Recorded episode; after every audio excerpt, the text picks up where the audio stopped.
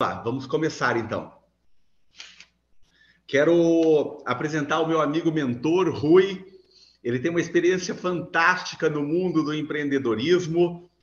É uma pessoa que tem um trabalho com o empreendedor, com o comerciante, com o grande empresário, com o profissional liberal. O Rui, ele está navegando nessa seara hoje do digital com, com muita sabedoria. Rui, a gente conversou um pouco, você me contou um pouco das suas experiências. O canal aqui da sabedoria, ele, ele busca trazer experiências através do conhecimento para a gente poder dividir com o pessoal. Então, você trabalha muito com metas. E hoje a gente vê que no mundo empresarial, se você não tiver uma meta, fica muito difícil você avançar nos seus negócios. Como que você trabalha e você aborda essa questão da meta? O que, que você poderia falar para nós? Oi, Ricardo. Boa, boa tarde. Boa tarde a todos que estão a ouvir. Boa tarde, bom dia, como tu costumas dizer, né? Bom dia, boa tarde, boa noite, depende da hora, do local, onde você está ouvindo. Este sotaque meu, ele é um sotaque mais eh, puxado do que o normal, porque eu nasci em Portugal há 60 anos atrás. Então, oh. se, se tu vires que o meu sotaque pode estar eh, prejudicando um pouquinho, vais-me dizendo e eu vou tentando, apesar de estar no Brasil há 20 anos já, este ano faço 20 anos de caminhada aqui no Brasil, eh, ainda às vezes o sotaque puxa muito. Não, mas o seu sotaque, Rui, ele ah. é muito tranquilo, é um soar gostoso. Pode ficar tranquilo que você está muito bem. Ok, obrigado. É, gentileza sua. E no meio disso, nesses 60 anos, Ricardo, como eu te falei, é, eu comecei a empreender muito cedo. O meu pai, construtor civil, eu comecei a trabalhar com ele como ajudante, ajudante pedreiro. E, e, era eu que ia comprar as bebidas, esquentava as marmitas, naquele tempo era, era todo mundo levava uma marmitinha, esquentava. E a minha caminhada começou com 13 anos no mundo do, do empreendedorismo. E, porque eu já empreendia, porque eu depois uh, comecei uh, a ganhar o gosto e eu disse assim, pai, meu pai não me pagava, então eu vou trabalhar com alguém que me pague a diária, não é? E eu, pronto, e meu pai ficou muito bravo, mas eu fui pai. Eu, preciso ganhar um dinheiro, comecei a ganhar dinheiro, fazer investimentos. Mas meta sempre foi o que, para mim, eh, eu consegui identificar como motor, o gerador de, eh, de, de ação para conseguir chegar a um determinado local. Muitos falam na Alice no País das Maravilhas, não é? Que ela, quando caiu lá no buraco lá e chegou no país, no país das maravilhas, viu lá o pequinho acima, atrás do, do gato, e Alice, para onde é que tu vais? Eu não sei. Então, estás a chorar porque disto não sabes para onde é que vais. Então, se tu não sabes para onde vais, todos os caminhos te servem, escolhe um e vai. E tem muitos, muitos empresários e muitas pessoas também. A meta tanto dá para o aspecto pessoal, como para o aspecto profissional. Tem muitas pessoas, mas principalmente empresários, empresários Alice no País das Maravilhas. Eles não Viu, sabem. Oi. De, de, deixa eu emendar uma pergunta a respeito dessa uhum. situação. Eu vejo bastante isso no mercado, sabe?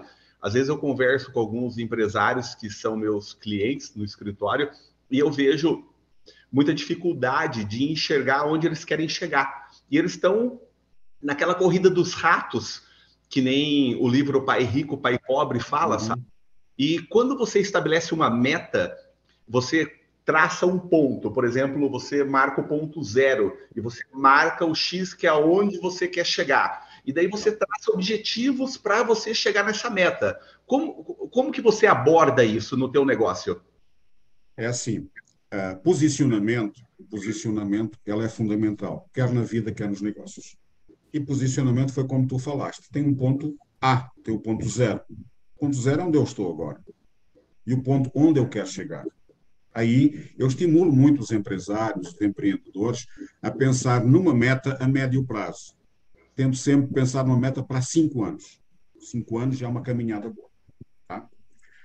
Então, muitas das vezes eu tenho que tirar da cabeça deles o sonho que eles têm, um desejo que eles têm e transformar em meta. Quando eu falo, fulano, senhor, eh, daqui a cinco anos, como é que você se enxerga, como é que você enxerga a sua empresa? Hoje você tem uma loja de materiais de construção e falamos que você queria crescer no seu negócio. Como é que você enxerga a sua empresa daqui a cinco anos? E eu começo a trabalhar com ele, a gerar visualizações, porque tem a maior parte dos empresários não se enxerga daí a cinco anos.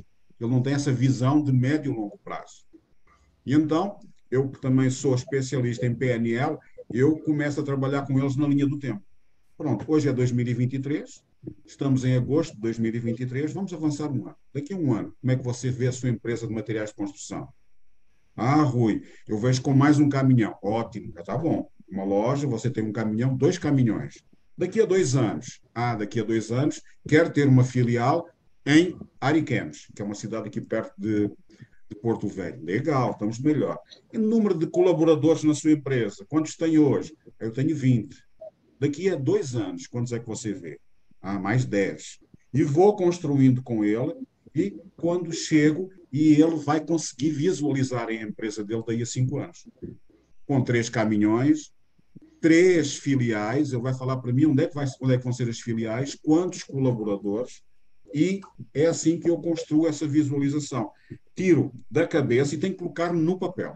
Tenho que colocar no papel. E eu digo, agora coloca um lugar aí na, na sua empresa onde você, todos os dias, consiga enxergar a sua meta. A meta é essa força geradora que vai possibilitar que você, daqui a cinco anos, esteja onde você quer chegar. E, Ricardo, o legal é que quando a pessoa tira da cabeça e coloca no papel, e coloca é... de forma específica, mensurável, eu, eu, atinge eu, sempre a meta mais cedo. Entendi. Eu, esse exemplo que você deu do empresário no ramo da construção civil, que ele fez a meta e você foi o mentor dele na uhum. visualização do que ele queria e você ajudou ele a construir isso, né? E o, é. e, e o trabalho que você desenvolve de mentor é nesse sentido, de dar a visão para o seu cliente para que ele possa chegar aonde ele quer chegar. Eu, eu li um livro que, que falava bastante sobre isso, sabe? Que é o segredo. E ele, ele, ele fala para a gente mentalizar, igual você disse, e você escrever o que você quer.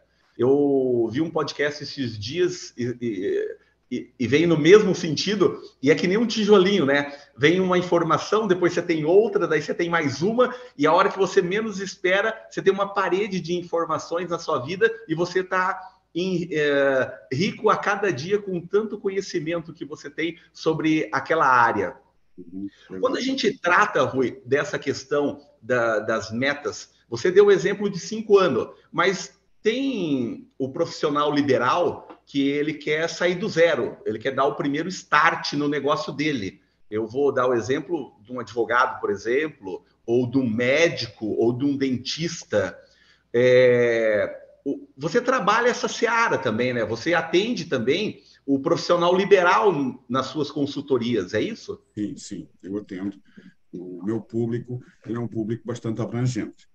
E eu trabalho com profissional liberal, micro, microempresários, micro e pequenas empresas, e vou até às médias empresas. Mas médias, médias empresas já têm ressalvas e grandes empresas eu não trabalho. Já trabalhei, mas não trabalho. Porque nas grandes empresas, eh, como mentor de negócios, eh, você tem muita, muita coisa que, que empaca e, e os resultados não se veem no curto prazo. E quando o resultado não se vê no curto prazo, as pessoas não, não conseguem avaliar os resultados. Então, profissionais liberais, micro e pequenos empresários. Por quê? Porque são aquelas pessoas que se estão esforçando e que sabem aquilo que eles querem. E como tu estavas a dizer uh, no livro O Segredo, tem essa, essa mentalização e eu vou aprofundar ao máximo. Por que cinco anos, Ricardo? Porque você, quanto mais longe se conseguir enxergar, você melhor você começa a trabalhar no hoje. Depois, quando eu tenho a meta do longo prazo, médio e longo prazo, eu começo a trabalhar as metas parciais. Para um ano, dois anos, três anos, e a pessoa vai começar a acompanhar aí. Por quê? Você, por exemplo, enxerga um cara vamos colocar um, alterofilista, um cara que pega peso. Ele pega 50, 60, 60 quilos, mas ele quer ser o o campeão do estado de Rondônia. E sabe que em Rondônia o campeão pesou, pega 90 quilos. Então, o futuro vai determinar o presente dele. Não é o nosso presente, não é o que nós fazemos hoje que vai determinar o futuro. É aquilo que nós queremos para o futuro que vai determinar as nossas ações hoje. Então, se ele já sabe que tem que bater o recorde de 90 quilos, vai puxar, vai levantar 90 quilos, ele começa 60, 70, 80, 90. E chegou nos 90. Mas o objetivo final daqui a cinco anos é ser campeão brasileiro na modalidade. Então, para ser campeão brasileiro, ele precisa ser campeão estadual, depois campeão da região norte, entendeu? Construir essa, essa, essa caminhada. Por isso é que é importante conseguir a visualização do objetivo da meta há cinco anos. E depois de ter a meta já bem definida, Ricardo, temos o planejamento, que é muita gente. Eu, quando falo com os meus amigos, eu tenho, tenho reuniões de negócios com amigos meus na Europa, e eles dizem que os mestres do, do, do planejamento são os japoneses. E os brasileiros eh, tiram sarro do, do, do da, das japonesas e dos japoneses dizem que têm a bunda quadrada. E você sabe por que, é que a bunda dos japoneses é, é quadrada? Que eles passam 80% do tempo sentados planejando e 20% do tempo executando. O brasileiro não. Os brasileiros e as brasileiras têm a bundinha mais redondinha, né? Bumbum. Por quê? Porque eles são, não são planejadores, eles são executadores. Eles, eles não planejam, eles fazejam. E depois o custo do retrabalho, Ricardo. No Brasil, o custo do retrabalho é muito alto. Entendeu? É, pessoas, os, os, empresários não se planejam. Primeiro, não têm a meta, então também não tem que planejar. Mas quando tem meta, é fundamental planejar. As ações que eu vou ter que estabelecer para chegar na minha meta. E. Ô, Rui, eu, deixa eu dar um, um exemplo de, um, de, um, de uma situação que eu vi numa live e eu gostei muito, sabe? Uhum. Em cima do que você falou, né? O brasileiro ele tem esse hábito de refazer muito. E a pessoa falou o seguinte: o, o tempo que você vai usar para fazer alguma coisa bem feita e feita é o mesmo. Vai depender muito do foco que você dá para aquele negócio. Se você fizer mal feitos, você vai ter que refazer. Ele falou assim: ah, imagine você numa, numa rodovia e você não prestou atenção e passou do retorno. Você vai ter que andar 20 minutos para voltar ao ponto anterior que você estava da sua viagem. Isso é numa rodovia. Dependendo do negócio, você perde muito dinheiro ou você perde outro tipo de situação. Então, como é muito importante esse ponto que você falou, né? De você prestar atenção para fazer bem feito, para você não ter que refazer aquilo que você tinha que ter feito bem feito? Ah, na Europa e no resto do mundo, o custo do retrabalho é muito alto. Eles já consideram que é muito alto. Às vezes o custo do retrabalho é de 10 a 20% o, o tempo, demora mais do que seria necessário fazendo bem da primeira vez. No Brasil é quase 70%. As pequenas, micro pequenas empresas eh, têm 70 a 80% mais de mão de obra, de tempo necessário para fazer o que estão fazendo, do que seria necessário. Então, agora, coloca isso no papel. Hoje, qual é o maior custo na empresa? É mão de obra, é custo com pessoal. Se você é, demora mais 70% a 80%, encarece, encarece o produto ou o serviço em 70% a 80%. E depois, quando chega na altura de entregar o produto, a pessoa diz: Ah, mas eu quase não tive lucro. Precisamente porque não dão foco nessa situação. O Rui, me diz uma coisa, você tem um post no teu Instagram que eu estava dando uma observada uhum. e você fala da pessoa estar pronta, né? E você trata desse tema de uma forma bem bacana, sabe? E você você tem tratado disso no seu trabalho também? A pessoa sempre estar pronta para as oportunidades, para o negócio? Como que você trata isso? É, eu sempre falo eh, agora por causa da pandemia, por causa dessa mudança de, de presidente, não é? O governo, o governo mudou. Todo mundo coloca crise, crise, a guerra na Ucrânia, mais isto, mais aquilo. As crises, elas são geradoras de oportunidades. E todo mundo precisa de saber que a oportunidade é um bicho bem cabeludo na frente. É bem cabeludo na frente. Mas atrás parece bundinha de nené quando passa o óleo Jones. Ou você agarra a oportunidade bem quando ela está na sua frente, bem cabeludo, do bicho cabeludo, agarra e diz assim, é minha. Ou então quando você, você deixa, deixa passar um pouquinho, vai querer agarrar e escorrega no óleo Jones. Entendeu? Então, Entendi. eu considero que todo empresário, todo empreendedor, ele tem que, ter, tem que estar preparado para aproveitar as oportunidades. E estar pronto é não é estar perfeitamente acabado. Não, porque o empreendedor nunca está totalmente acabado. Ele está sempre aprendendo. E tu sabes, oh, oh, Ricardo, melhor que ninguém, que hoje o mundo dos negócios ele está evoluindo muito rapidamente. E os nossos clientes, os clientes de qualquer empresa, eles estão cada vez mais capacitados, cada vez estão mais cientes daquilo que eles querem. Então, se você não muda, se você não se adequa ao mercado, você começa a ser ultrapassado. E depois choram. Eu sou muito. Você eh, deve ter mais ou menos uma idade mais perto da minha, apesar de que eu estou aqui há mais tempo, que é uns choram, não é? Tem uns empreendedores que choram e tem outros empreendedores que fabricam lenços. De que lado é que você quer estar? De que lado é que você quer estar? Daqueles que choram ou dos que fabricam lenços? Porque você tem que adequar o seu negócio às oportunidades e às necessidades do mercado. Então, não tem, não tem que saber. É isso. Você está do lado que chora ou do lado que vai vender lenço.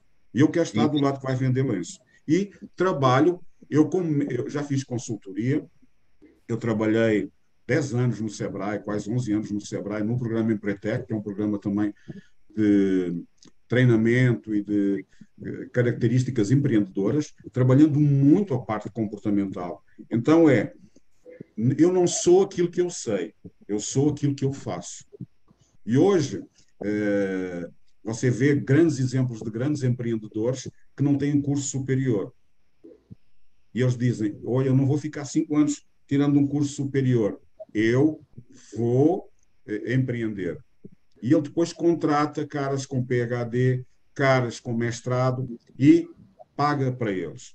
Então você vê como é que um cara, por exemplo, como o dono da, das Casas Bahia, por exemplo, um polaco que chegou no Brasil e que andava a vender de carrocinha, ele foi estudo de case, estudo de caso, na Harvard, na, na, na Universidade de Harvard. Então você vê como é que o comportamento ele faz com que a pessoa consiga ter sucesso. Então, hoje em dia, eu treino, eu auxilio os empreendedores a terem características mais comportamentais. Sim, é preciso estudar, é preciso estudar, é preciso ler, é preciso estar com atenção a tudo. Mas, fundamentalmente, é preciso colocar a mão na massa. É isso que eu auxilio. E o pronto, o pronto é sempre muito relativo. Hoje, por exemplo, quando o empresário diz que está pronto, ele já está já está desatualizado, o mercado já evoluiu mais do que ele diz que está pronto. Então, nós empreendedores, e eu sou um empreendedor, eu tenho empresa, eu tenho três empresas, aliás, tenho três empresas, uma de construção em Portugal, que eu mantenho ainda lá, tenho aqui a minha mentoria uh, no Brasil e tenho uma loja de confecções também. Então, eu sou uh, aquele que auxilia e sou aquele também que coloca a mão na massa e tem que botar para fazer. Excelente. Rui, uh, nessa seara aí que você está abordando, né, que a gente acabou tratando, eu, eu, eu, gostei do exemplo né, de estar preparado, né? E eu tenho um aqui comigo que fala que o cavalo selado ele passa todo dia na tua frente. Para você entender que aquele cavalo é selado, você tem que ter o conhecimento necessário que aquilo é um cavalo e ali tem uma cela. Porque é. as oportunidades, elas estão todos os dias passando na nossa frente, que nem você deu o exemplo, né? Uns choram, outros fabricam lenço. E daí quando você não se prepara, você não vai conseguir enxergar esse cavalo selado. Para isso, você tem que todos os dias ganhar uma experiência, um conhecimento novo. Dessa experiência, você vai aplicá-la é a aplicação dessa experiência é uma sabedoria. Eu tenho um, um, um, outro jargão que eu aprendi e eu uso bastante que fala que as coisas acontecem no caminho. Então, quando o empreendedor ele inicia alguma coisa que ele deseja, é um sonho, é um novo negócio, é, ele tem várias coisas que ele se questiona. E uma das coisas ele pergunta, ah, mas como eu vou fazer? Como será? Como? E o como vai acontecer no caminho. Primeiro, você tem que dar o primeiro passo. A hora que você der o primeiro passo, as coisas vão acontecer. E o como vai acontecer, você saberá. Porque a hora que você der o passo, as coisas vão acontecer para você. Foi sensacional quando eu comecei o podcast. Verdade, que as coisas verdade. começaram a acontecer e o como eu aprendi no caminho. E eu estou aprendendo todos os dias, né? Que como a gente está começando um, um, um, a realização de um sonho, né? As coisas vão acontecendo. Rui, você falou também a respeito de comportamentos. E eu aprendi outro dia, né, nessa busca do conhecimento diária que eu tenho, que as, uh, tem determinadas mesas que você vai conseguir sentar com determinadas pessoas. Só que o teu comportamento vai dizer se você vai conseguir ficar sentado nessa mesa ou não. Então, como é importante o comportamento, a pessoa ter um determinado comportamento e discernimento para entender que aquele local ela está preparada para estar lá ou não. É. Rui, é isso aí, dando, é isso aí, Ricardo. É dando sequência aqui no nosso bate-papo, né? Que é, é, é, uma conversa agradável e a gente uh, tenta buscar a sua experiência. Eu vou, eu, eu vou dar uma quebrada no gelo aqui e vou pedir para você contar a experiência que você teve na construção do Canal da Mancha. Você é, é engenheiro de formação e você trabalhou numa das equipes na construção do Canal da Mancha, que liga a Inglaterra à França. O que, uh, e você também me contou que você liderava uma equipe. Uh, conta um pouco dessa curiosidade para nós, que você faz parte da história do mundo, né? É, eu tive eu tive essa oportunidade e não a deixei não a deixei uh, vã. Eu aproveitei essa oportunidade. Eu trabalhava na, na Taylor Woodrow, é uma das principais construtoras em, inglesas, e, e ela era uma das empresas que constituía o consórcio de construção do túnel sobre, sobre o Canal da Mancha. Então, havia uma frente de trabalho que estava a escavar o túnel de Inglaterra para a França e havia um consórcio de empresas francesas que escavava o túnel de França para a Inglaterra.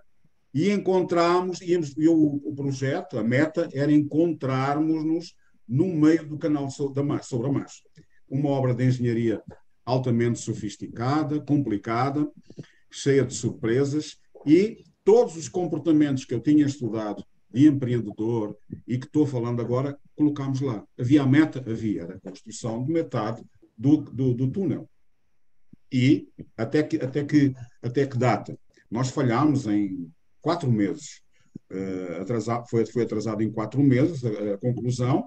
Tínhamos uma meta, tínhamos uma data final, tínhamos depois um projeto de execução e uma, uh, um planejamento rigoroso, tínhamos que obedecer ao planejamento. E uma das coisas que eu queria falar há pouco, Ricardo, era que não se pode mexer na meta. Você definiu a meta, a meta tem que ser desafiadora, porém não pode ser inalcançável, ela tem que ser alcançável. Então, quando você estabelece uma meta, tem que ter desafio. Ah, Rui, como é que eu sei se tem desafio? É quando vem aquele friozinho na barriga, quando dá um arrepio. Quando você fala uma meta e você, será que eu vou conseguir? Ela tem desafio. Então, é desafiante a sua meta, é isso que vai incentivar você a correr atrás dela. E nós lá tínhamos esse desafio. Era desafiante. Construir o canal, o túnel, nunca se tinha construído um túnel com aquela envergadura, começamos e depois era, não se mexe na meta. No planejamento tivemos que mexer várias vezes. Portanto, durante a construção, a, tunel, a tuneladora que estava em execução precisava de uns módulos pré, pré-fabricados, pré-concretados muito grandes. E que nós, nas margens do canal sobre a Mancha, tínhamos que ter espaços para construir esses, esses blocos de concreto. E acabou-se o espaço, não tem mais espaço. Nós precisamos de construir mais. Então, não queiras saber como é que tivemos que andar a falar com caras que tinham terras ali, às vezes a pagar fortunas para que eles deixassem construir um estaleiro, um canteiro de obra ali. Depois havia situações que uh, o, o, terreno não era de acordo com, as, com as, os estudos, começava a aparecer água, assim, o que é que vamos fazer agora? E tudo isso aí uh, é como a empresa. Eu, na altura, eu era CLT, mas nas empresas é assim, Ricardo. A empresa é um carro em movimento, a empresa é um carro em movimento. Se tiver um furo, você vai ter que eh, tratar do furo, corrigir o furo, tirar a roda, colocar a roda de novo e o carro em movimento. Não tem jeito. Os empreendedores sabem. Ah, e se for, se for em vez de ser um furo, são dois furos. Alguém vai segurar de um lado, vai segurar do outro e repara com o carro em andamento. Então, a experiência do, da, da, construção do canal sobre a Mancha, para mim, cara, teve muito significado. Eu tive, foram três anos que eu trabalhei lá, e nesses três anos que eu trabalhei, tive a felicidade também no dia em que se encontrou a equipe do lado uh, francês e do lado inglês, eu estava lá nesse dia. Foi muito gostoso, cara. E a diferença da, das tuneladoras deu só dois metros, cara, numa construção daquele tamanho, faltou só dois metros para que fosse 100% eh, o objetivo alcançado. Deu ali dois metros, depois fizemos um ajuste rápido, sabe? É muito, foi muito gratificante e muito, muito, muito eh, bom para a minha formação. Ô Rui, eu não tenho ideia, eu não passei pelo canal da Mancha ainda, sabe? Mas eu vi documentários sobre a construção do canal da Mancha. E a quantos metros abaixo do fundo do mar vocês estavam naquele momento? E qual era a distância que você percorreu da Inglaterra até o ponto de encontro, aonde a topeira do teu lado encontrou com a topeira que vinha da França para o lado da Inglaterra? É assim, é, foram feitos é, estudos geológicos, não é? Através de ultrassons, através de, de, de, do que tínhamos naquela altura, hoje está bastante mais evoluído, e então ela não é 100% reta. O fundo, nós às vezes tínhamos que baixar mais, tínhamos que subir mais um pouquinho, entendeu? Não é tão, tão linear assim, né? E tivemos que fazer mais uma curva para um lado, uma curva para para pegar sempre rocha.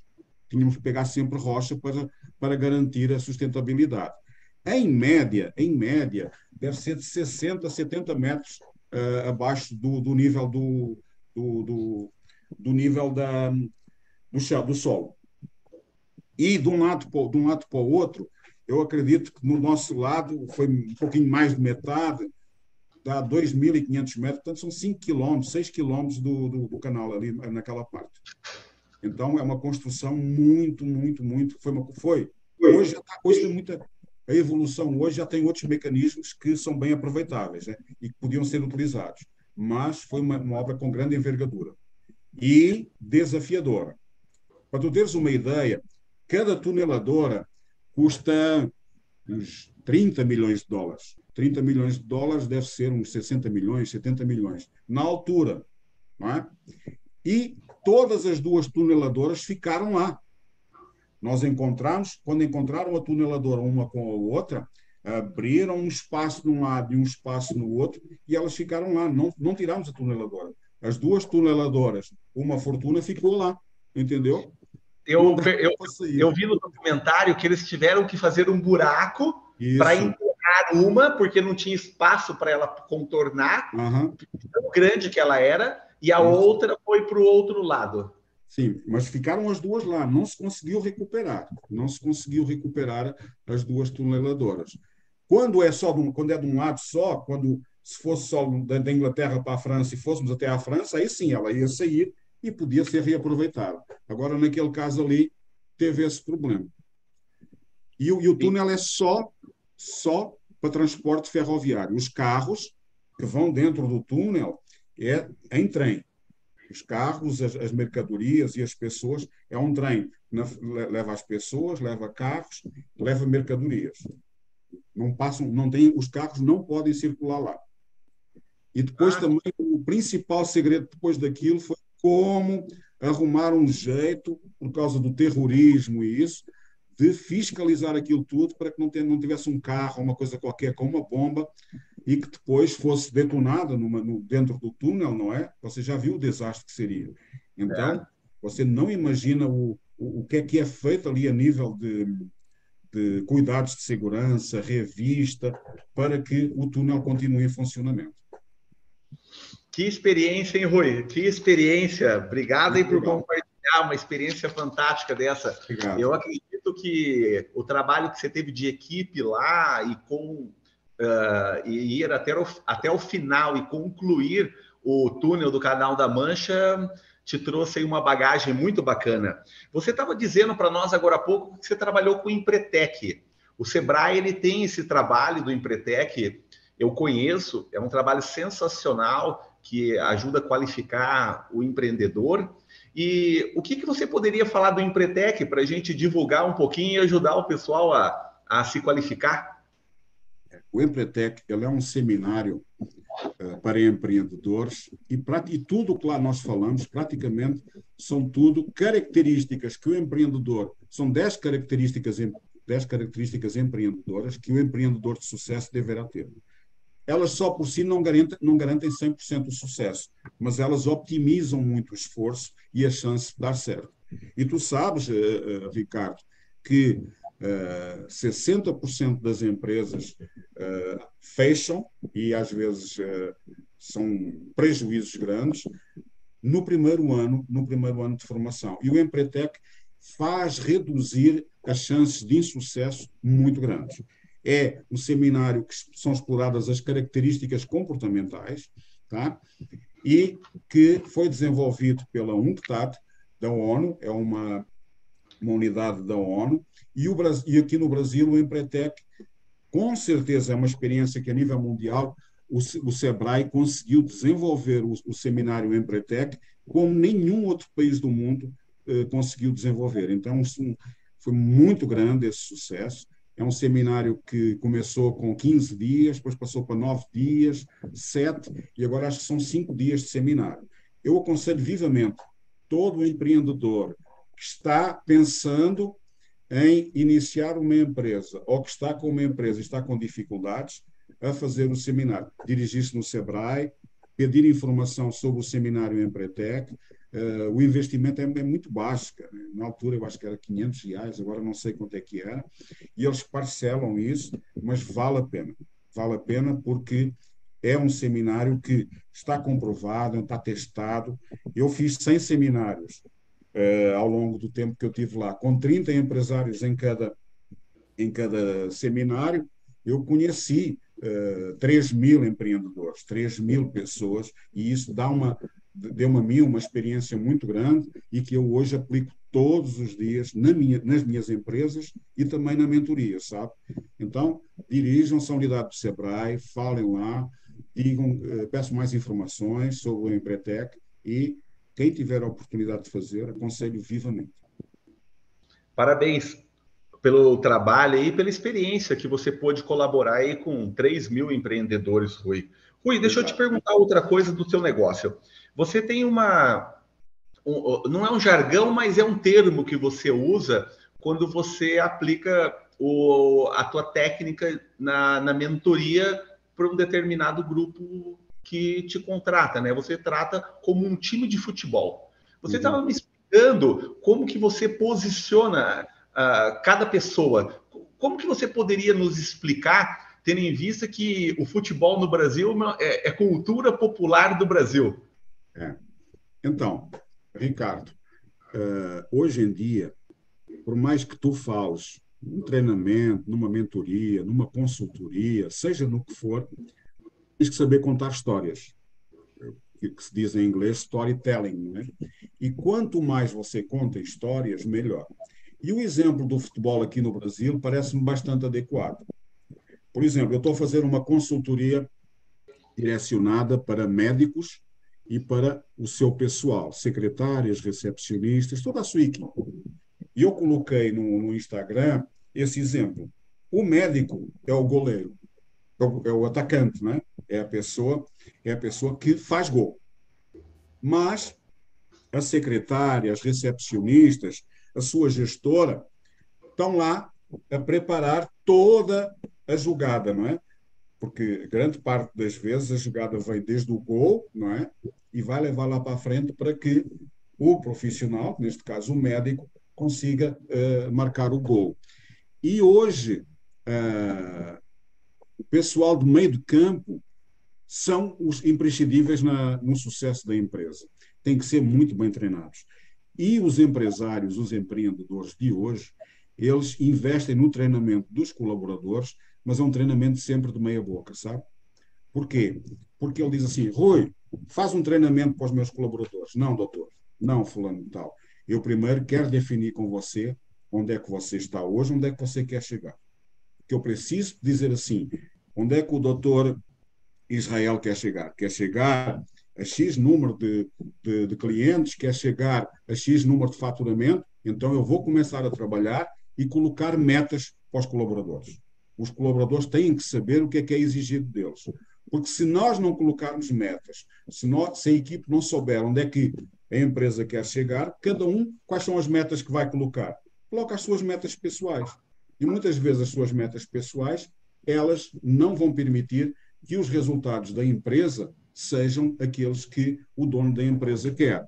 Então, o time de futebol, a empresa, ele é estruturada, toda empresa tem que ser estruturada como um time de futebol. Cada um com a sua posição, cada um sabe, conjugadas pré-selecionadas, conjugadas com muito treino, são jogadas que vão levar lá na frente a que o gol consiga ser feito. É muito treino, muito treino, muito treino. Para, você sabe, para 90 minutos de jogo, são meses e meses de treino. E então é, é isso que eu faço. Eu auxilio as empresas a saber a contratar bons colaboradores, e hoje um time de futebol tem que saber contratar, como treinar.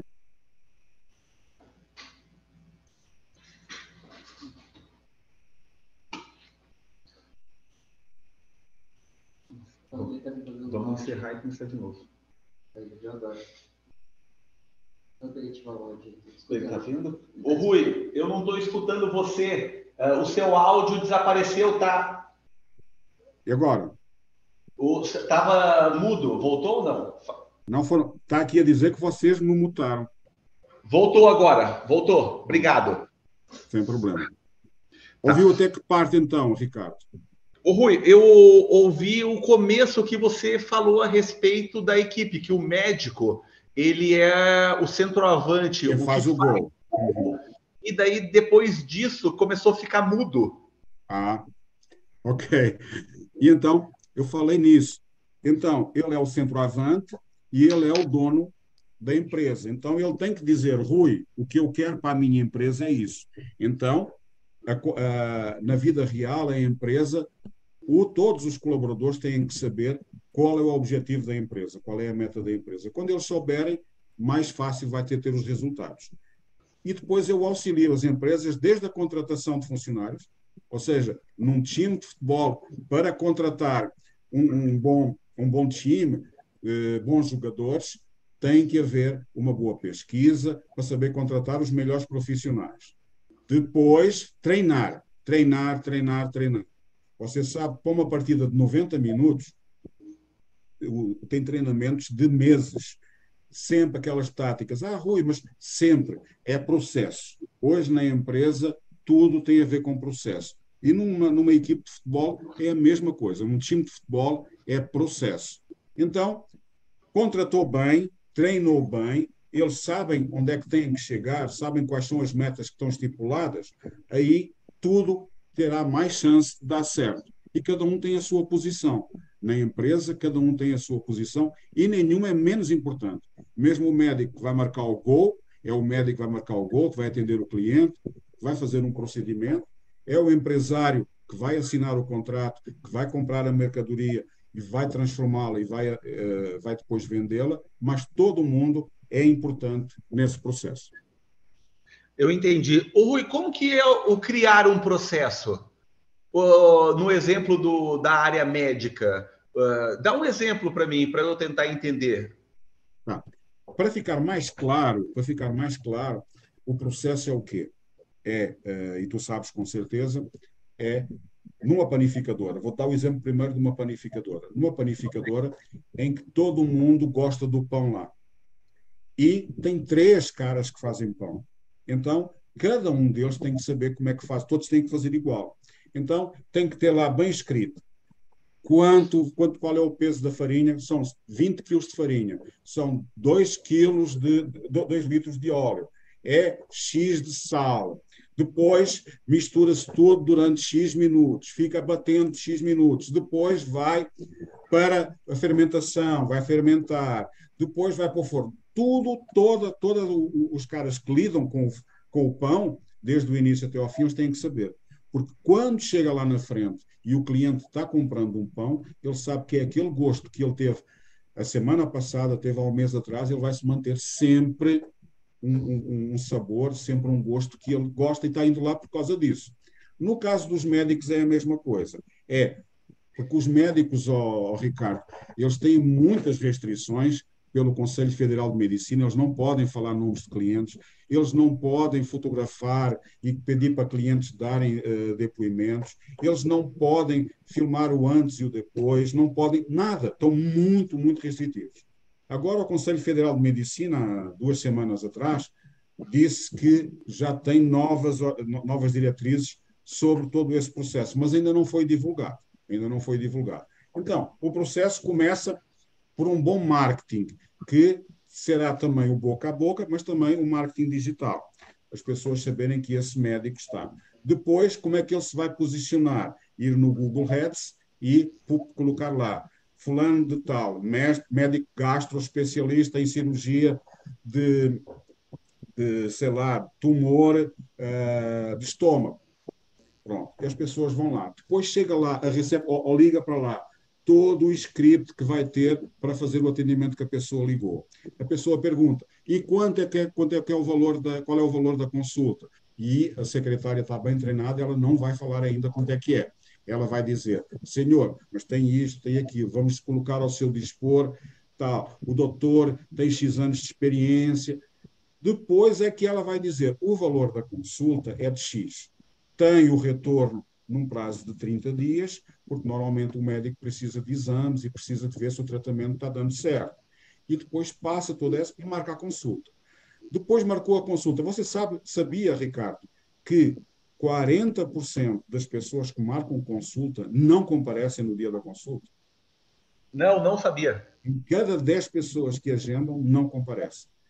Então, a, a, a, recepcionista e a secretária têm que mandar mensagem, está sempre mandando mensagem. Não esqueça, confirme, por favor. Os caras às vezes confirmam e não aparecem. Então, muita gente diz, ah, eu não quero ir para o médico, tem que, tem que estar lá e estar à espera. Mas aqueles médicos que é com hora marcada, muitas das vezes têm tudo certinho, marcam com, eh, consulta com hora marcada, só que a pessoa não vai, ele fica 40 minutos sem ninguém ali, entendeu? E isso hoje, na, na atividade do médico, é muito prejuízo, entendeu? Então, hoje, o pulo do gato para os médicos é conseguirem que as pessoas que agendaram consulta compareçam.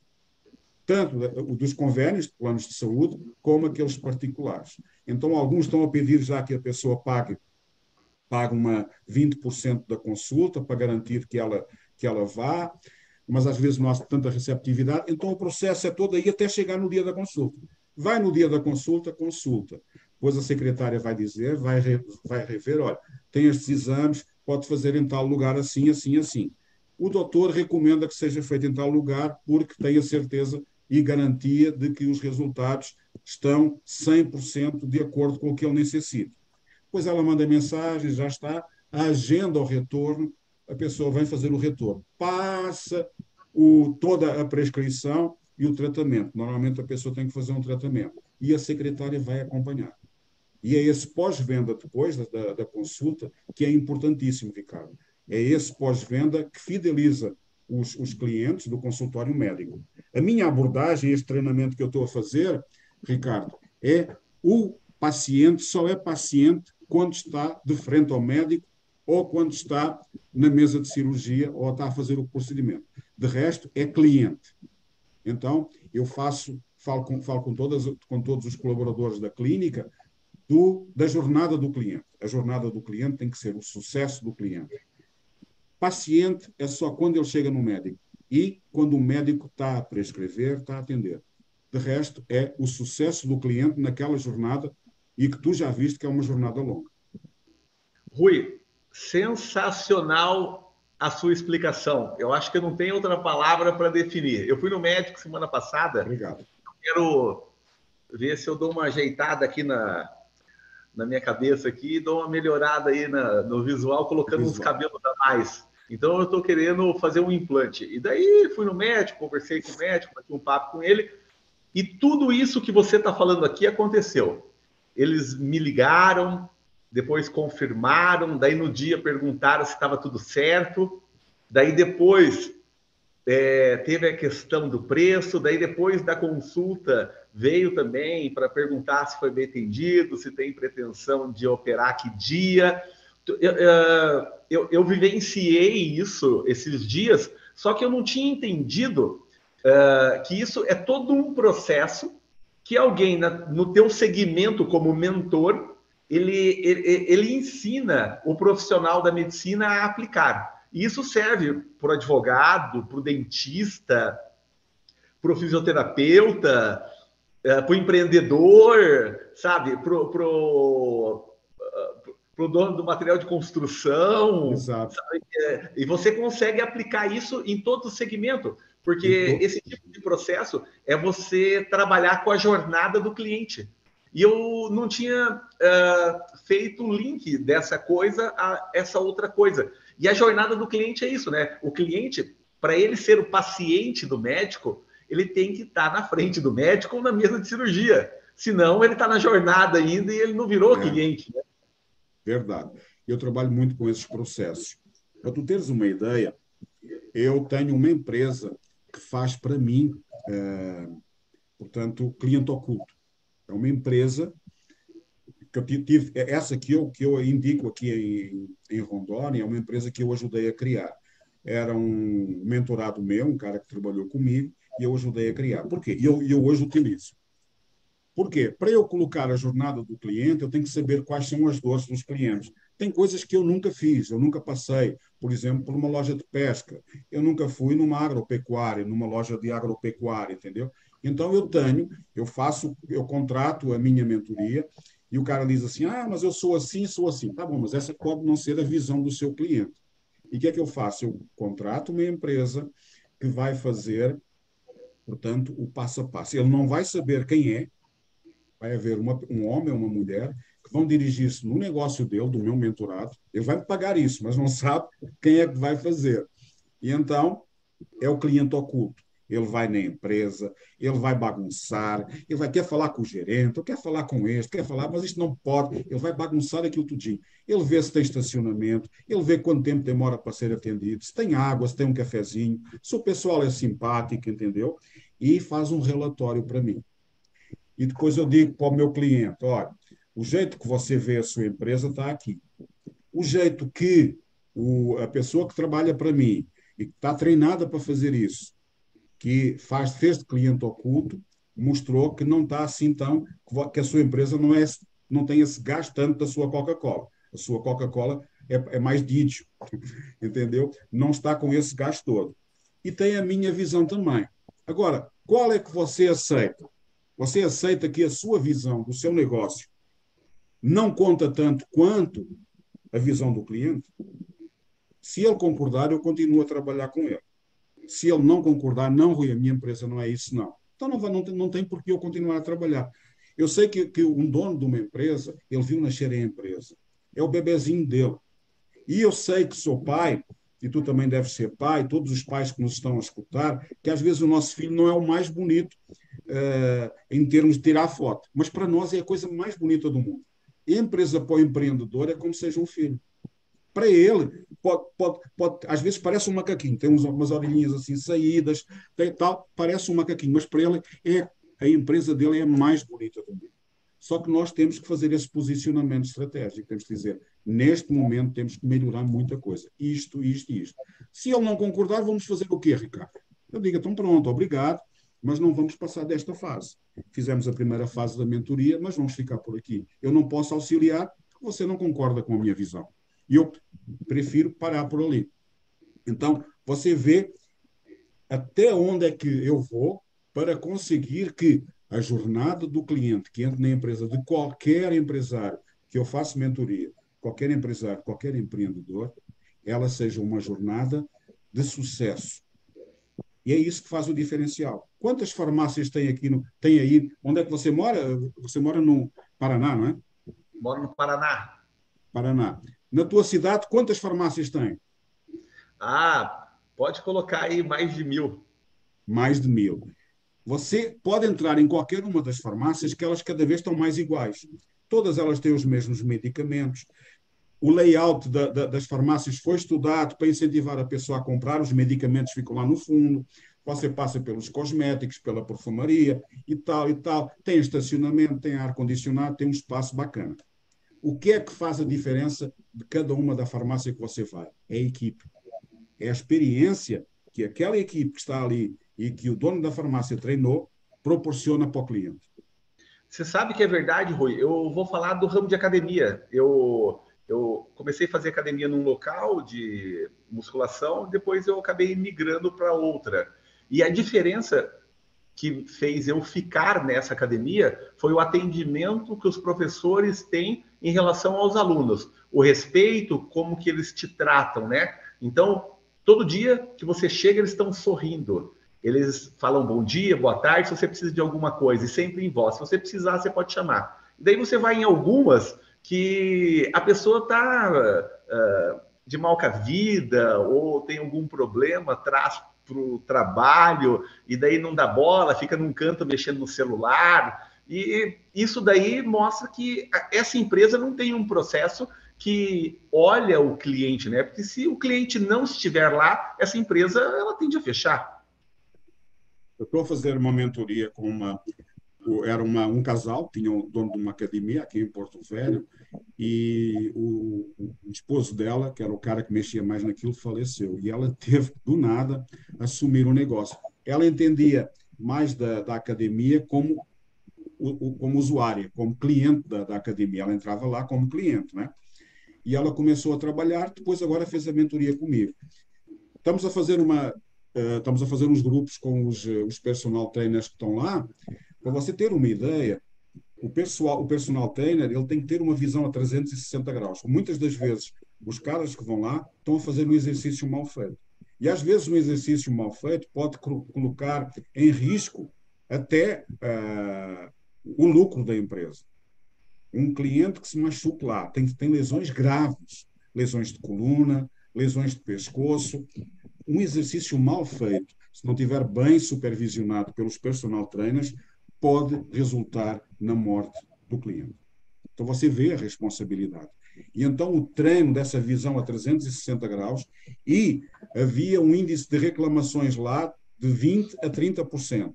Conseguimos reduzir já em seis meses de mentoria para 5%. E essas reclamações dos 5% é mais o preço. Falaste há pouquinho o preço o preço. E o preço é aquilo que o cliente paga quando tu não mostras o valor. Então, eu trabalho muito a diferença de valor e preço. Se você entra no mercado por preço, você não vai conseguir ganhar dinheiro, não vai conseguir prosperar, porque o que você tem que vender para o cliente é o valor do negócio, é a solução. E lá na academia, ela é muito humilde, é uma característica que ela tem, é muito humilde, ela tem ouvido, tem escutado, temos ido, ido uh, fazendo e aprendendo, fazendo e aprendendo, e neste momento, para tu veres como é que é necessário, cara, todos os colaboradores da academia. Tem dois, dois, duas pessoas lá que fazem a manutenção dos aparelhos, Ricardo. Esses caras, todos os dias, eles vão ver, testam os aparelhos, porque aqueles cabos de aço, eles podem quebrar, cara. Isso, Isso que o cara coloca lá e tal, podem quebrar. Então, eles vêm todos os dias, antes de começar, eles vão tensionar, ver se está ok. É muito cuidado. E tudo o quê? Processo. Processo, processo, processo. Ô, Rui, você falou a respeito do valor do trabalho agora, e uma das perguntas que eu tinha notado aqui para bater um papo com você é a respeito disso, né? Eu vi num dos posts que você fez, né, que você disse que ninguém pode colocar valor no seu trabalho, né? Me fale um pouco sobre isso. Então, eu gosto sempre de dar exemplos práticos, não é? Eu uh, compro, gasto muita camisa, cara. Eu suo muito. Penso, E antes, mais ainda, porque eu agora, como mentor, eu trabalho diretamente do meu escritório. Ar-condicionado, tudo ok, praticamente não visito clientes presenciais, não é? Está vendo? Uma oportunidade que tivemos na pandemia. Foi a oportunidade de nós vermos que podíamos fazer grande parte do nosso trabalho sem ser presencial. Mas eu gastava muito, ou seja, camisas muito. Todo o dia tinha que lavar. E tu sabes que o tecido de camisa social. Eu, então eu comprava camisa social só numa camisaria. Um dos colaboradores da camisaria saiu, pegou a lista de clientes e disse: Sou Rui. Eu saí da camisaria e agora estou vendendo camisas das mesmas coleções que a camisaria tem, mas eu vou em sua casa. Eu vou em sua casa, levo os modelos que eu já conheço o seu gosto, levo os modelos que o senhor gosta, as estampas que o senhor gosta, as cores que o senhor gosta, e o senhor experimenta. Você, sabe, Ricardo, que mulher gosta de andar mesmo no shopping, entrar em loja, experimentar. Homem já não. O homem gosta de ver, experimentou uma vez, isso caiu bem, está ótimo. Verdade, né? Eu sei disso muito bem. e então esse cara, o Miguel, ele vem em minha casa. Começou com camisas. Ele vem, traz aquelas que já sabe o meu tamanho, traz uma, uma, uma quantidade, aquelas cores que ele sabe que eu, que eu vou gostar. Eu experimento aqui na hora, decido logo quais é que eu quero, quero esta, esta e esta. Faz a maquininha, eu passo o cartão. Agora, se eu for na camisaria que ele trabalha, compro a mesma camisa por 20% menos. Mas é preço. Agora, o valor que eu tenho em comprar diretamente dele. Ele vem em minha casa, eu experimento aqui em casa, ele já sabe os meus gostos, eu não preciso andar para um lado e para o outro, eu não perco tempo praticamente nenhum. Então, o valor é isso. O valor é. Ele entendeu que a minha dor que a dor da maior parte dos homens clientes da camisaria era não gostam de ir na camisaria, depois entrar no provador, depois ficar com a cabecinha de fora, olha, traz outra, esta não deu muito bem, aquela cor, depois vai com 10 camisas lá e vai, entendeu? Então, ele colocou 20%, o preço é 20% mais alto do que é na camisaria. Mas, para mim, o preço eu pago mais caro, porque o valor que eu dou para uma camisa, que eu dou para, para o serviço dele, não está somente adjacente a dinheiro. Ô Rui, eu no livro Pai Rico, Pai Pobre, ele dá um exemplo a respeito de camisa. Ele fala que se você usar uma camisa que você se sente bem e te dá prazer a hora que você coloca ela, que é aquela camisa daquela marca e daquele tecido que você gosta, mesmo que seja mais cara, todas as vezes que você colocar ela, o teu, a, a sua autoestima ela vai estar muito elevada e você vai estar muito bem vestido. E daí tem aquelas pessoas que não querem pagar o preço daquele produto que te deixa com a autoestima mais elevada. E daí você troca por quatro camisas mais baratas para você poder usar no dia a dia. E isso é uma estratégia, porém, não vai te deixar tão bem para fazer um bom negócio e poder comprar outras é, camisas mais caras e que te vão deixar com uma autoestima melhor, né? O livro ele trata, sabe, bem bacana, é bem o que você fala. Empoderamento puro, né? O homem sente tu, tu hoje estás de terno e gravata. Isso faz-te sentir é, o teu posicionamento, você gosta e sente-se bem desse jeito.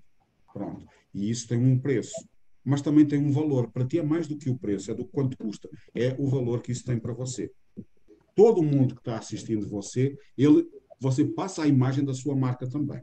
Mas para eu te dar um exemplo, eu lá em Portugal já mexia também com camisaria, com alfaiataria.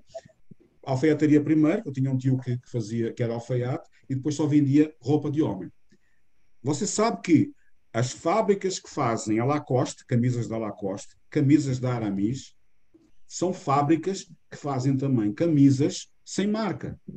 Você, por exemplo, tem, tem camisaria, quer camisa, mas não quer de marca, quer uma, uma marca própria.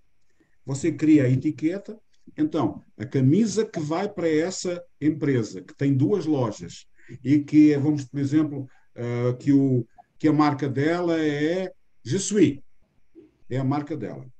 É o mesmo tecido, muitas das vezes é o mesmo corte, que a fábrica faz para a Lacoste. Onde é que está a diferença ali de valor? É a etiqueta. É aquele crocodilozinho, é aquele A da Aramis, que eles colocam na camisa.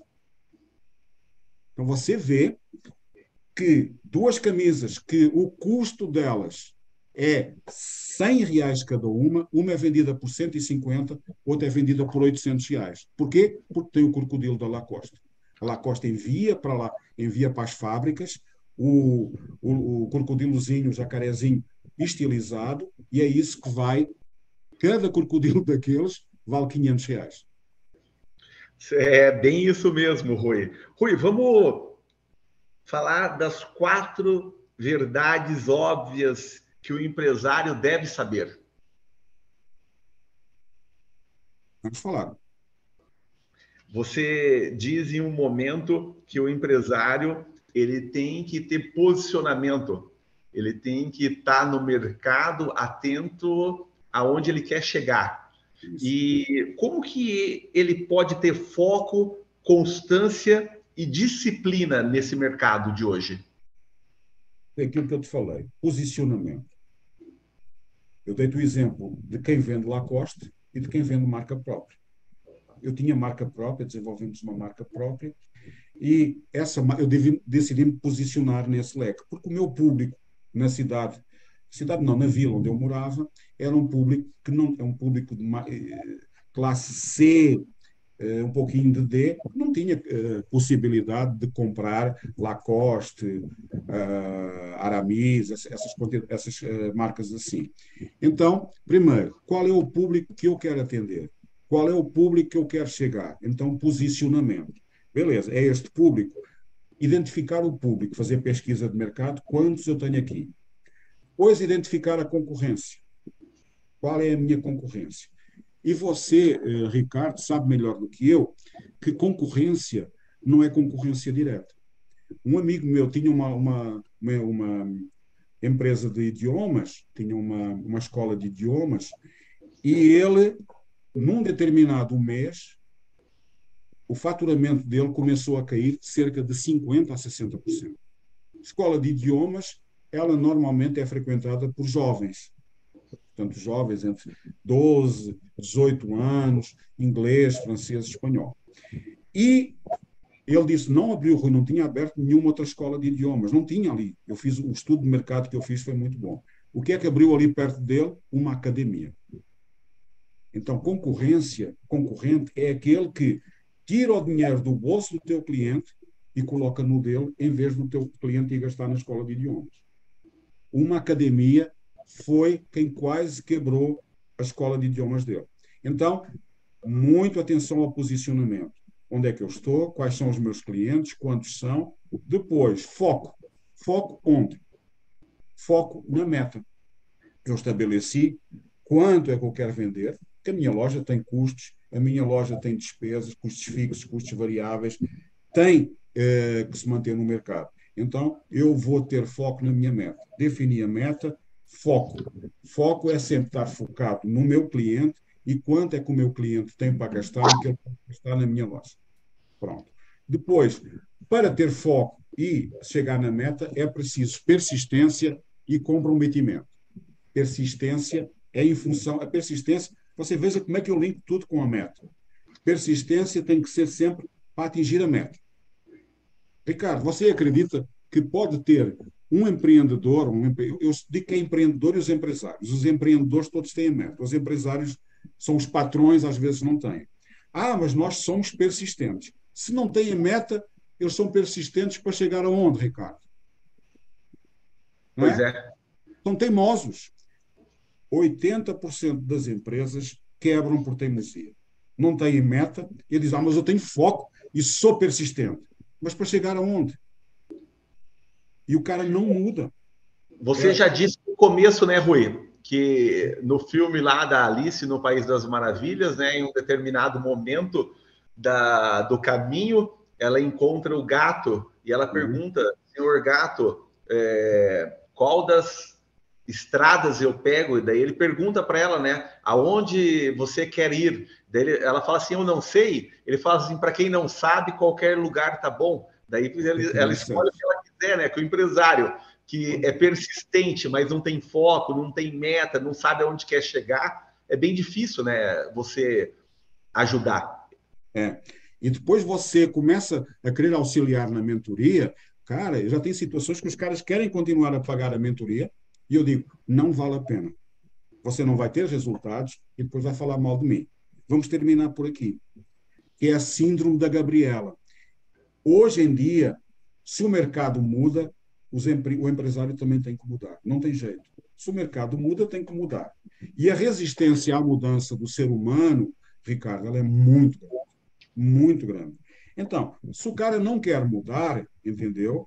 E ele diz assim: ah, mas o meu pai, o meu avô já começou esta empresa, o meu pai continuou e eu vou continuar deste jeito. Eu nasci assim, eu cresci assim, vou ser sempre assim. Gabriela é a síndrome da Gabriela. É, a síndrome da Gabriela. Deixa, e a do Zeca Pagodinho, né? Deixa a, a vida me é. levar. Esse ainda é pior. Deixa a vida me levar.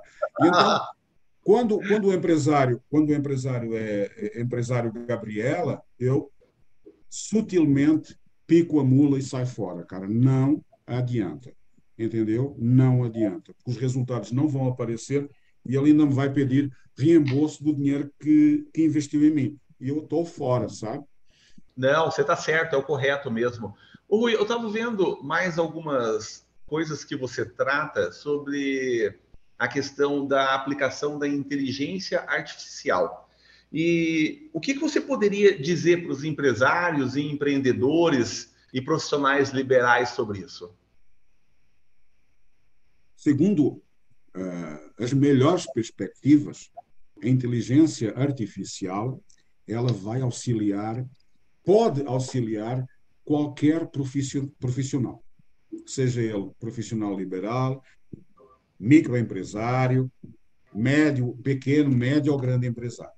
Vai auxiliar qualquer um. Essa é a boa notícia. A má notícia é que tem muitas profissões que elas são, uh, como é que é de dizer, uh, não têm diferencial.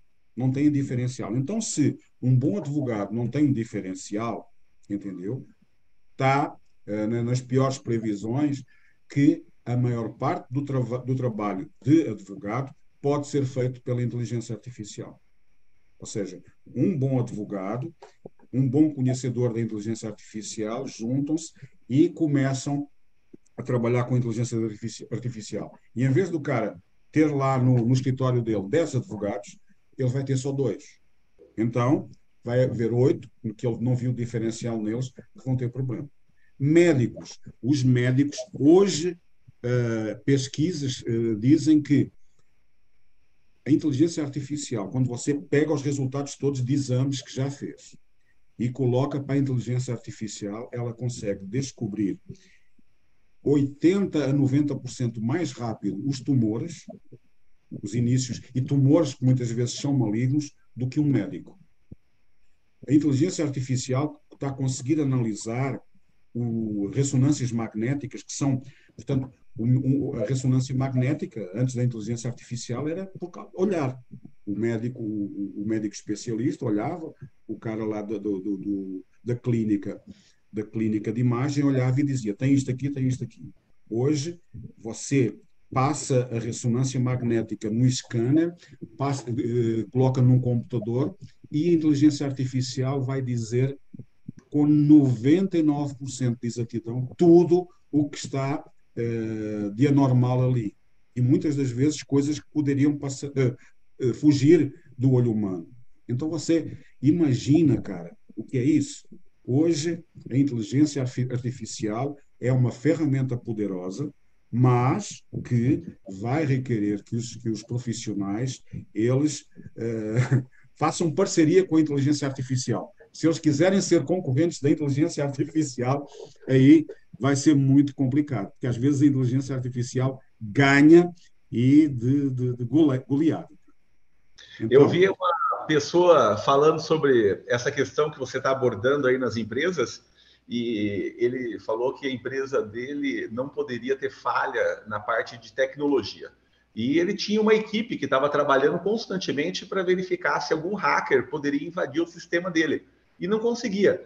Daí, com a inteligência artificial, ele contratou uma outra equipe para desenvolver prompts para a inteligência artificial tentar invadir o site dele e, e, e achar aonde estava canais abertos, né, as brechas. E ele conseguiu, em menos de uma semana, identificar uns 5, 6, e ele conseguiu com a própria inteligência vedar isso. Então, você vê o quanto. Então, fazia meses que ele estava tentando e não conseguia. Com a aplicação da IA, as coisas aconteceram e ele resolveu o grande problema dele, que é o medo de você perder seus dados ou alguém sequestrar os dados, que é o que acontece hoje aí. O conselho, é, o conselho que eu dou é enxergar a inteligência artificial como parceira, como complemento. Tá? Eh, as, as profissões, as profissões mais manuais, manufatura, aquilo que precisa do ser humano uh, e da parte mecânica, ela não vai ter tanta, tanto impacto. Mas aquelas, aquelas situações que têm a ver com diagnóstico, seja médico, advogado, professores, a parte do ensino também vai ter muita repercussão. Esses profissionais têm que se aliar à inteligência artificial, desenvolver capacidade de maneira a utilizar a inteligência artificial e melhorar o serviço que estão prestando aos clientes. Entendi. Ô Rui, eu gostaria de abordar uma, uma questão que é uma habilidade que os empreendedores e líderes eles possuem. Quem não possui pode adquirir. Como que você trata o tema líder do futuro? Ou as pessoas que detêm determinadas habilidades e estão em busca constante de conseguir desenvolver outras habilidades? Legal. É, hoje aqui no Brasil, fala-se muito, um líder tem que ter pessoas para liderar, não é? Tem que liderar ele mesmo, tem que liderar pessoas. É fundamental, é ferramenta, é, é o material dele. E aqui no Brasil, ainda a maior parte das empresas, o setor que trabalha com pessoas é RH, recursos, área de recursos humanos. Cara, idiotice. O colaborador de uma empresa não é mais um recurso, ele é parte integrante da empresa. Então, tem empresas, ah, não é recursos humanos, é gestão de pessoas. Hoje não tem mais gestão de pessoas. Porque a pessoa, como é integrante da empresa, o que é que ela pode fazer pela empresa? Então, vai-se para a gestão do conhecimento. Gestão do conhecimento. Eu, eu quando cheguei aqui no Brasil, eu, eu dava sugestões para a empresa. Ah, não, Rui, não posso tirar aquele cara dali porque isso é desvio de função. A, a Justiça do Trabalho já mudou bastante, né? mas ainda tem muitas empresas, quer dizer, uma pessoa num determinado eh, perfil, um perfil, uma pessoa está aqui nesta, nesta posição. Eu, quando estava na Unimed, eu trabalhei numa Unimed, trabalhei com planos de saúde, como gerente comercial, e tínhamos um problema lá muito grande que precisávamos de alguém que dominasse estatística. E uma das minhas colaboradoras disse: tem uma menina da, da equipe de zelo e limpeza que ela eh, fez já estatística. Eu disse, ótimo, então montei uma equipe e convidei essa colaboradora da empresa para pertencer à minha equipe para aquele projeto e para lidarmos com aquela situação. Tivemos três meses a trabalhar e essa menina foi deslocada para, minha, para, aquela equipe, para aquele projeto. Resolvemos o projeto, eu agradeci, fiz um relatório de avaliação dela, entreguei para, para a equipe de gestão do conhecimento e disse: olha, recomendo vivamente que essa menina, fulana tal, tal, tal, seja, ela está subutilizada, que ela seja utilizada. Na minha equipe mesmo, tenho necessidade de mais uma pessoa. Está aqui o projeto, pois coloquei o projeto para a integração dela na minha equipe. Então você vê gestão do conhecimento. E muitas vezes as empresas não sabem que têm pessoas com perfil para entrar e para liderar às vezes. Ela foi liderar, houve momentos e uma menina que trabalhava na, na equipe de zelo, de, de zelaria, chefiou a equipe. Tinha lá gerentes, tinha lá gestores, tinha lá dois diretores da Unimed, entendeu? E a menina estava liderando a equipe. Está vendo como é que são coisas? Então, o líder ele tem que conhecer os seus liderados. E liderar é pelo exemplo. Tem vários tipos de líder, como tu sabes, mas liderança é pelo exemplo do jeito que eu sou, do jeito que eu me comprometo, do jeito que eu persigo as minhas metas, que eu sou persistente, eu também consigo isso dos meus liderados. E líder não for, ele, ele não for, ele forma seguidores. Ele não forma, diz, diz se eu estou a treinar o cara, vai ser meu colaborador. Então, o líder, o verdadeiro líder, ele sabe está colocando alguém que às vezes até pode chegar a assumir a posição dele. E eu, como gestor, nunca me preocupei em treinar muito bem os meus, os meus liderados. Porque eu sabia que quando eles ocupassem a minha posição, eu iria para uma outra superior. Entendeu? Que ia para uma posição melhor ainda. E eu treino, eu sempre treino pessoas para serem melhores que eu. Então, esse é o segredo da liderança, é formar, é... formar outros líderes. Tem um exemplo sobre isso que você falou do conhecimento agora, que você não tem medo de entregar o conhecimento para o próximo, é o exemplo da vela. Você tem uma vela na tua mão acesa e eu tenho uma outra vela na minha mão apagada. E daí você vem com a tua vela até a minha vela e você acende a minha vela. Você iluminou o meu conhecimento com aquele aprendizado. Então, o nosso conhecimento junto vai iluminar um ambiente muito maior e nós podemos contagiar esse ambiente com mais conhecimento. Mais Parabéns. Com certeza. Isso mesmo, Rui. Muito bem. Rui, Ótimo tem uma palavra aqui que é o arriscar, né? O empreendedor ele, ele tem que ser um pouco ousado também no negócio. Como que funciona quando ele arrisca muito? A ousadia dele tem limite? O que, que você vê do empreendedor quando você faz o, o primeiro diagnóstico, quando você é contratado para ser o mentor dele? Eu, como te falei, o storytelling, contar histórias é muito bacana. E existe um ditado popular, eu acho que existe aqui também no Brasil, porque somos países irmãos, que é quem não arrisca, não petisca. Vocês têm é. aqui também? Temos. Quem não arrisca, não petisca. Desde isso. criança eu ouvia meu pai dizer isso. Isso. E essa sabedoria popular, ela tem muito a ver com o empreendedor. Agora, o empreendedor, ele tem que correr riscos. Com certeza. A, a, meta que ele tem, que eu te falei, tem que ser desafiante, dá um frio na barriga, ele às vezes tem que correr riscos. Agora, ele corre riscos, mas não é qualquer tipo de risco.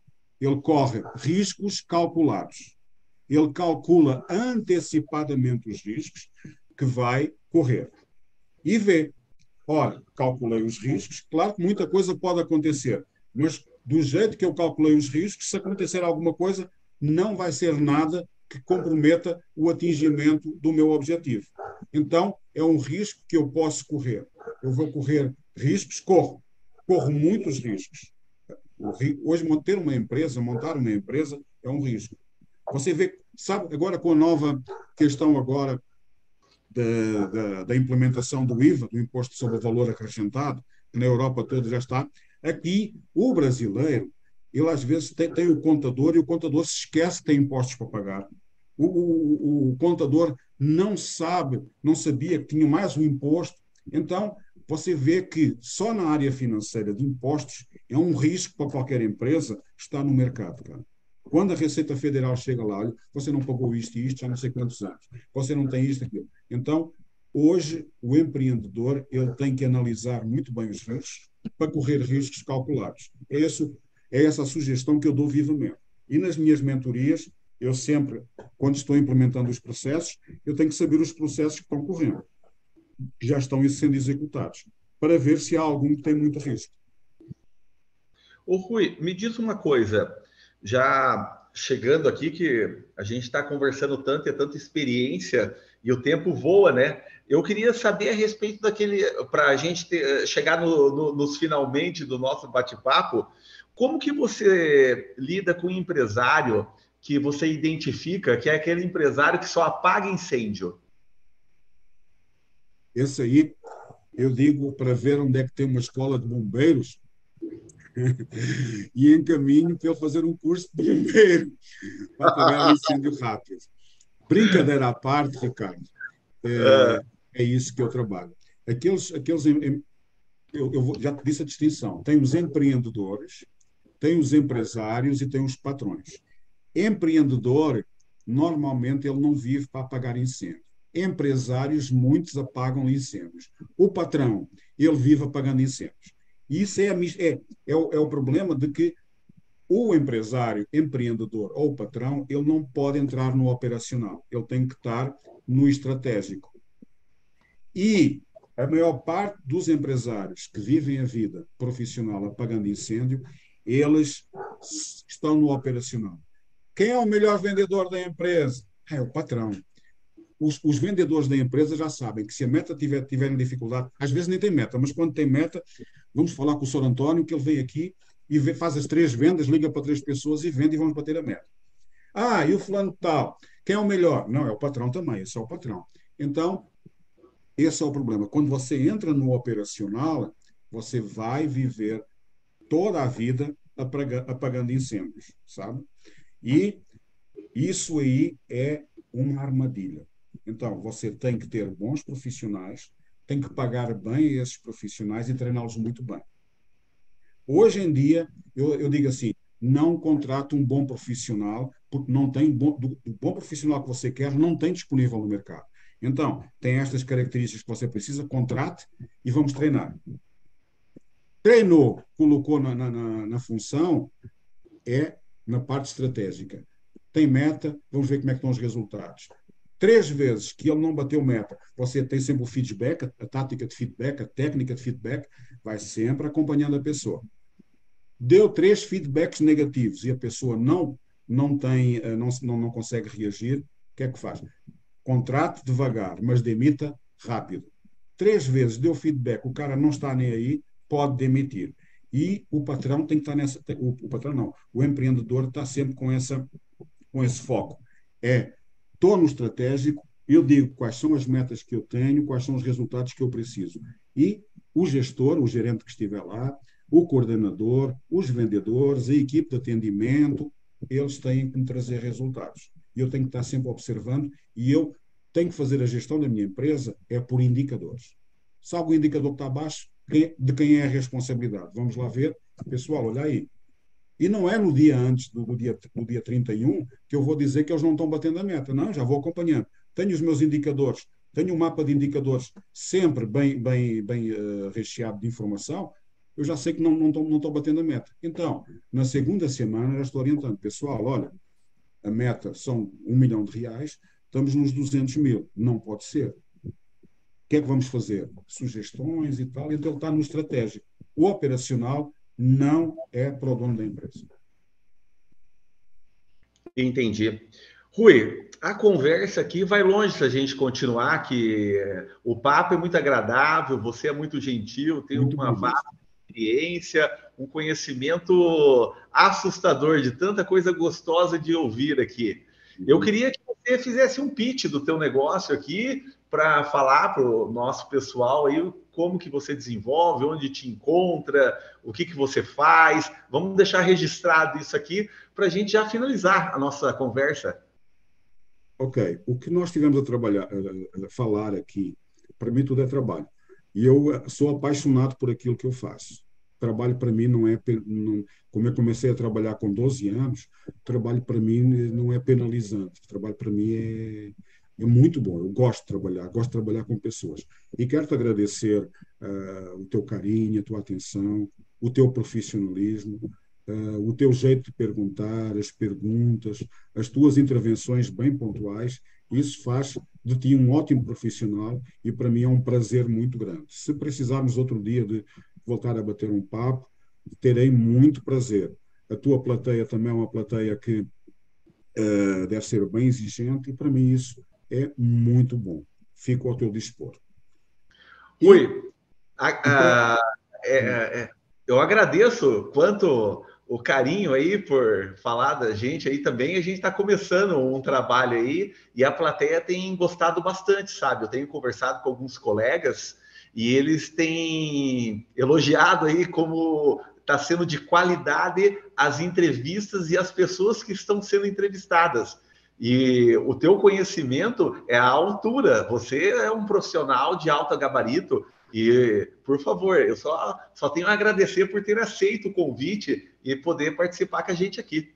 Quando tu falaste para termos atenção nas mesas em que nós nos sentamos, eu gosto de me sentar em mesas que, que eu sou aquela pessoa que sabe menos, pessoa que tem menos experiência. Que eu gosto de lidar com pessoas que têm mais experiência que eu, mais conhecimento que eu. Para quê? Para eu aprender. Mas também gosto muito de ensinar. Então, o que é que eu, que é que eu entendi? Eu tenho 60 anos. Vou fazer este ano 61. Eu comecei a trabalhar e a empreender com 21 anos, quando eu me formei em engenharia civil em Portugal. Então, nesses quase 40 anos de aprendizado e de experiência no mundo profissional que eu tenho, eu adquiri muita experiência, muita mesmo. Portugal, Espanha, Inglaterra, Brasil, Estados Unidos, até pelos Estados Unidos já, já andei lá um pouquinho, Canadá. Então, eu decidi, vou empacotar isso tudo, vou empacotar e vou ser mentor. Vou auxiliar empresas com a minha experiência, com tudo aquilo, o meu conhecimento que eu tenho.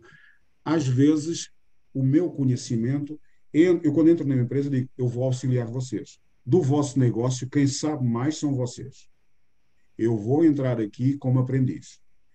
E muitas das vezes, numa mentoria, Ricardo, às vezes um insight, dois insights que eu passo para a empresa, paga 10 anos de mentoria. O meu objetivo é, mentoria para mim tem uma data para iniciar e uma data para acabar. Eu não quero me tornar, eh, eu passo tudo que eu sei, eu passo para eles. Eu não seguro conhecimento, eu não seguro a minha experiência. Tem muitos, uh, tem muitos uh, colegas meus que eles seguram o conhecimento para amarrarem a empresa a eles. Eu não. Se a empresa quiser continuar comigo e tiver outras necessidades, vamos evoluindo. Mas tudo aquilo que eu sei e que pode auxiliar a empresa a ter melhores resultados e a ter mais lucro, podem contar comigo. Então, empre empresário, empreendedor, profissional liberal, quer contar com a minha experiência, que eu possa auxiliar na sua caminhada, caminhada a melhorar o lucro e os resultados da sua empresa, contacte comigo, tá? É, arroba no Instagram, arroba Rui, com I, Rui Santos, ponto I, I 9, 9 em, em, em, em letra e 9 em numeral. Rui Santos, ponto I 9. Procura no Instagram, deixa uma mensagem e eu vou entrar em contato. Ou então, através do Ricardo, do canal do Ricardo aí do YouTube, deixa uma mensagem que ele vai encaminhar para mim, com certeza, e é isso que as grandes parcerias têm. É sinergia. Eu e o Ricardo juntos, eu ajudo no que eu puder e ele me ajuda também no que eu puder. E, com certeza, esta nossa entrevista, este nosso bate-papo, mais um bate-papo do que entrevista, vai, com certeza, fazer com que os teus resultados melhorem muito, Ricardo, com certeza, e você também uh, me, me, me, está tornando melhor ainda do que eu já era. Obrigado, Rui. E realmente vai ficar o seu contato na, abaixo na página do YouTube para o pessoal que se interessar e que entrar em contato. Ótimo. Eu vou passar o seu contato também. Rui, o que você falou agora é, veio, uh, me, veio a lembrança sobre a teoria do professor. Eles dizem que quanto mais você ensina, melhor você fica. Eu quero finalizar parabenizando você por esse grande ensinamento que você trouxe aí para o canal da sabedoria, essa experiência com pitada de sal diferenciada. Eu só tenho a agradecer ao meu amigo mentor Rui Souza, Rui Santos, ponto i 9 letra, arroba ruisantos.i9. Rui, gratidão é o nome que eu tenho para te falar nesse momento. Um grande abraço, que Deus te ilumine bastante. E como diz em Provérbios de Salomão, a sabedoria é vizinha do conhecimento. Grande abraço a todos e daqui a pouco a gente se encontra na nossa aula, Rui. Beijo no coração. Beijo, até mais. Até mais, obrigado. Ah, outra coisa, quem gostou, deixa um like e se inscreva no canal, hein? Muito obrigado a todos. Grande abraço. Eu já estou inscrito. obrigado.